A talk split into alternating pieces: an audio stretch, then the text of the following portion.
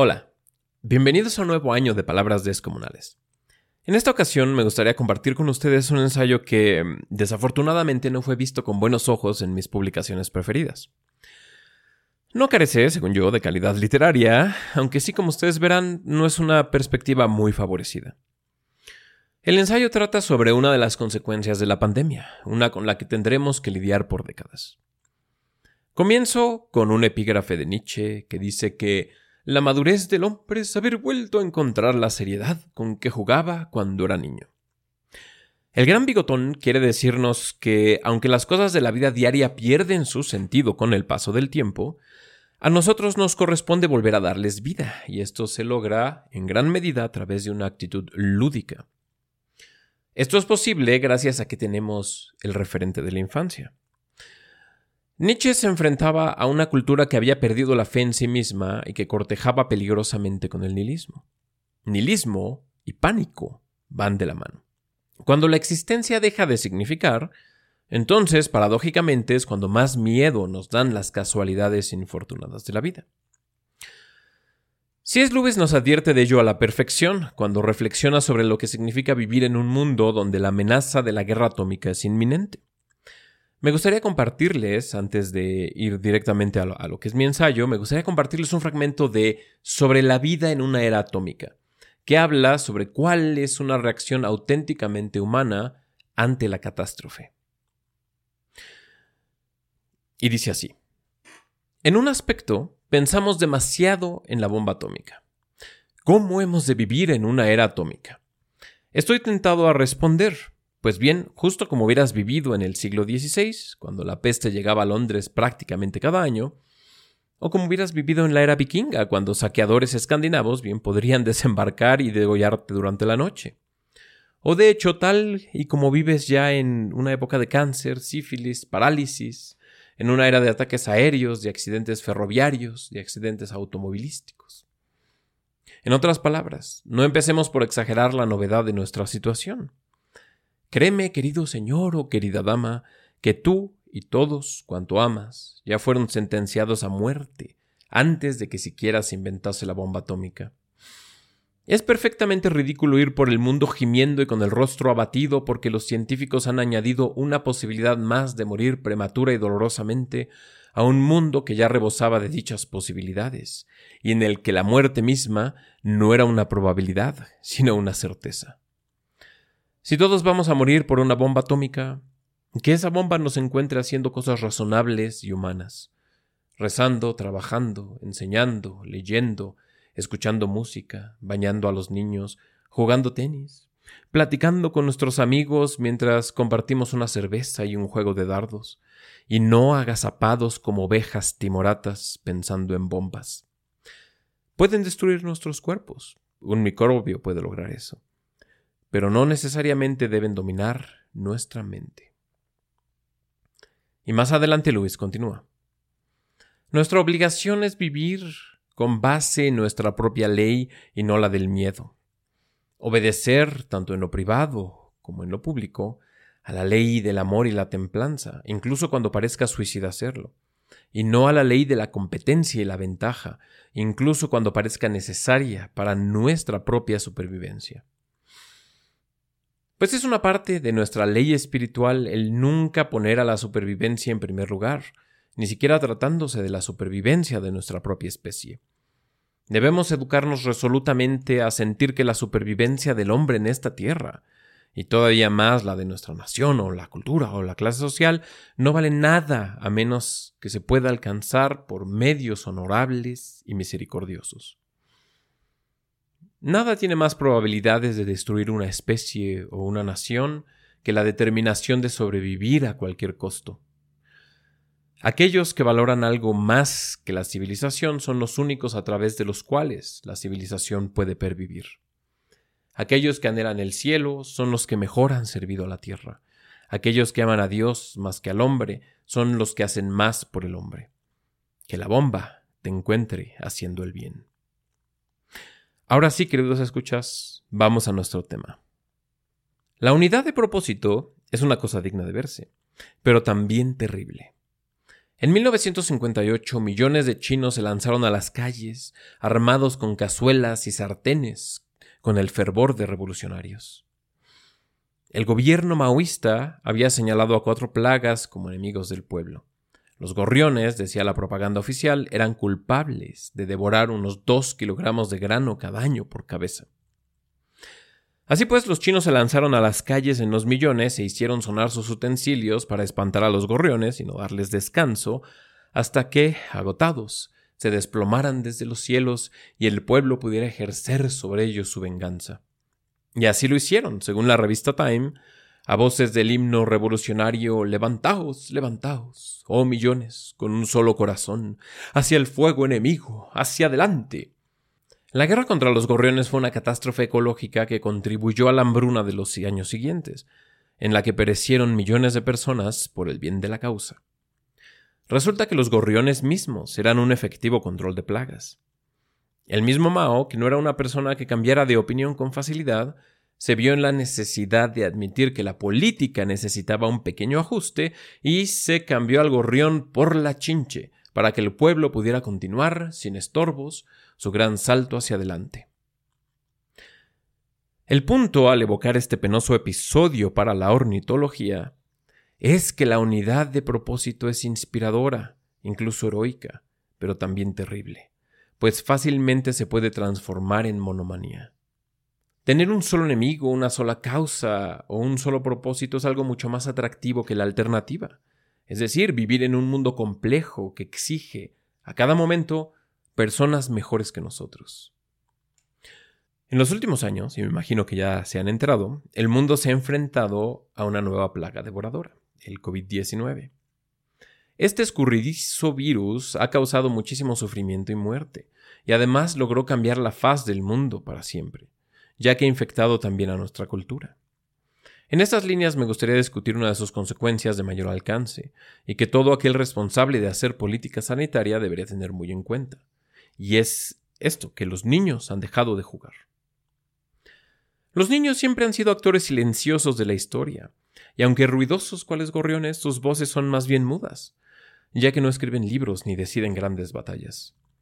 Nosotros que superamos la infancia la vemos como si fuera un tiempo casi mitológico, puesto que nos hemos convertido en adultos, vemos a la infancia precisamente como algo pasajero, que perdura solo como eco, como dolor, que es el verdadero sentido de la nostalgia, o como pátina del pasado. Para el niño, el tiempo opera de una forma muy diferente y adquiere una significación que el adulto difícilmente puede comprender. Bajo esa luz tratemos de entender lo que la pandemia ha significado para los niños. Entre las medidas que se adoptaron para evitar la diseminación del virus estuvieron el cierre de escuelas, de los parques, de las áreas naturales y todos los lugares donde los niños tradicionalmente se reúnen a jugar. Además, se han modificado las normas de convivencia, de tal modo que no se permite que los niños interactúen con naturalidad, lo cual es una condición para que puedan jugar.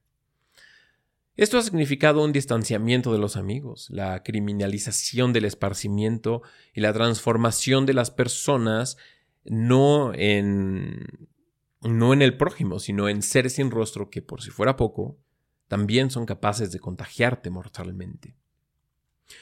Con la miopía que caracteriza al adulto, sustituimos la escuela por clases virtuales, el juego físico por videojuegos, y la conexión humana por convivencia supervisada tras un cubrebocas.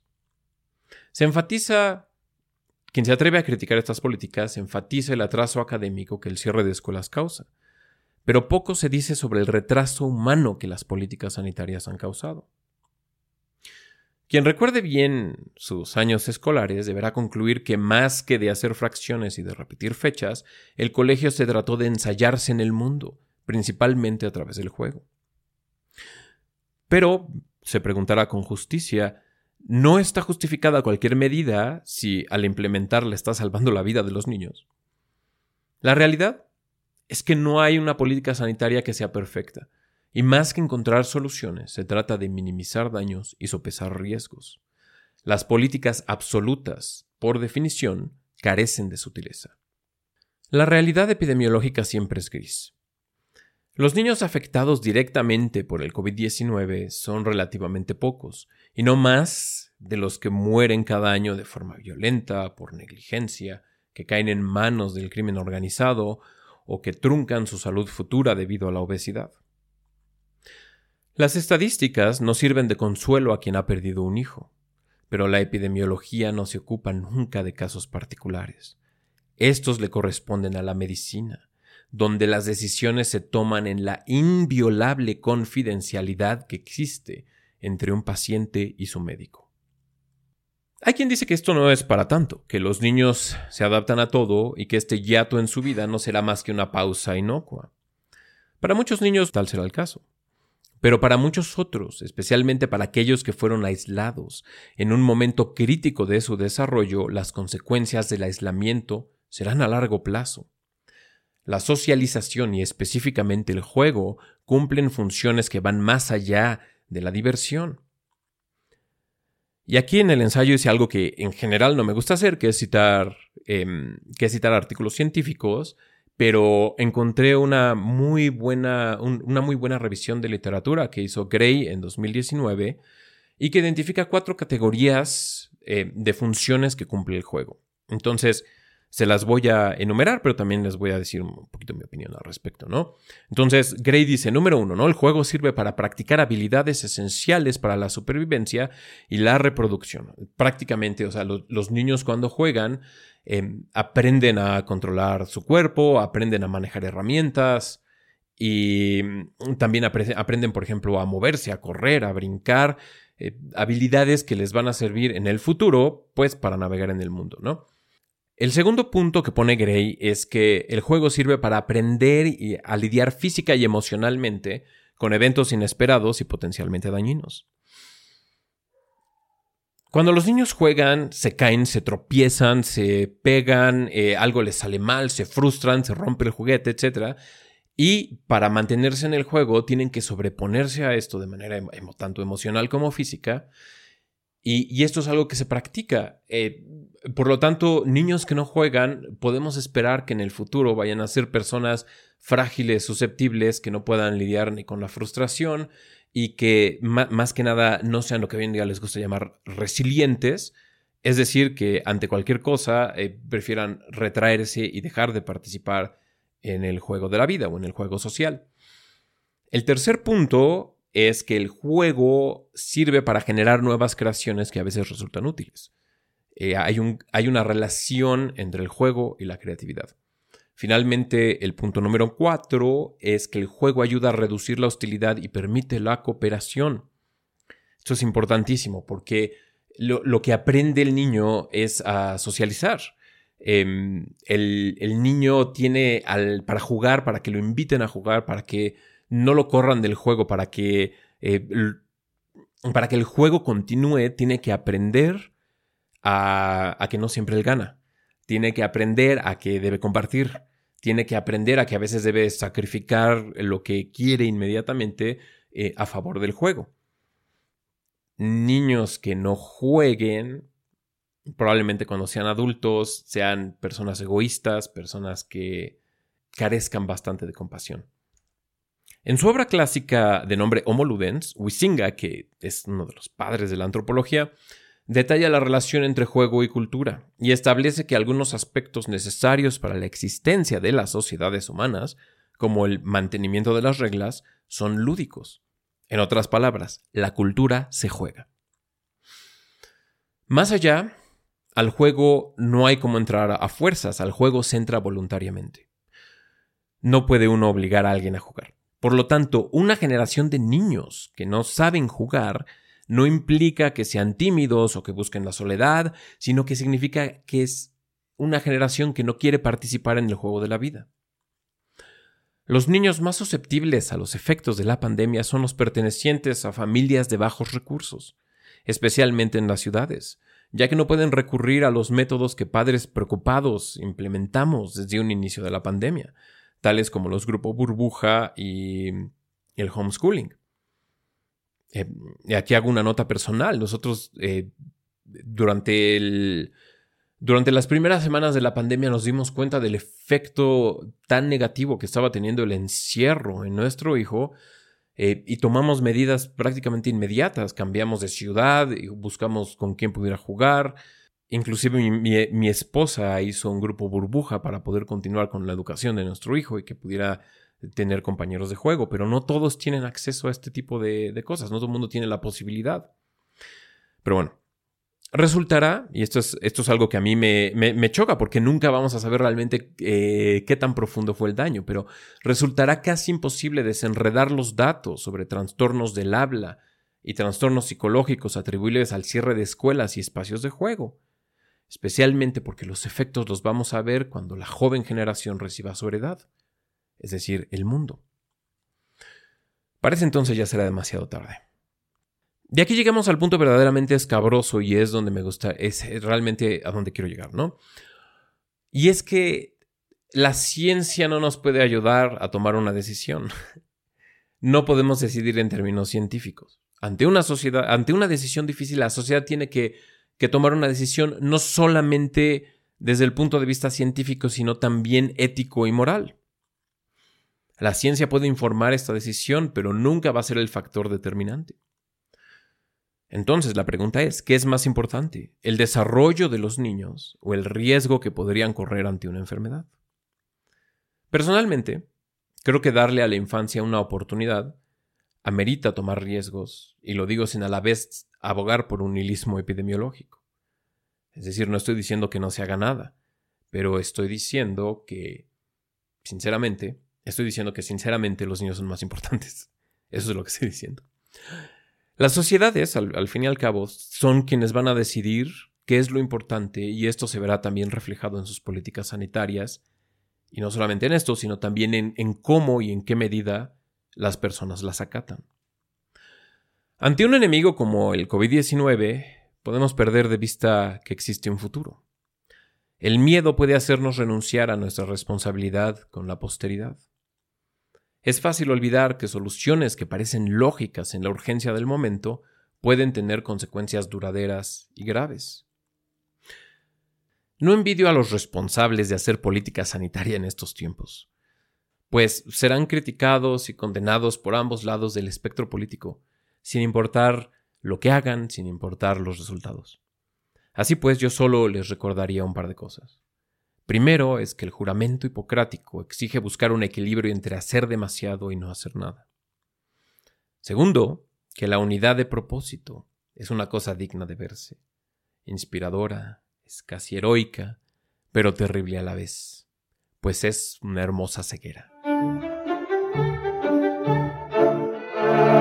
Gracias por escuchar este episodio extra de Palabras Descomunales.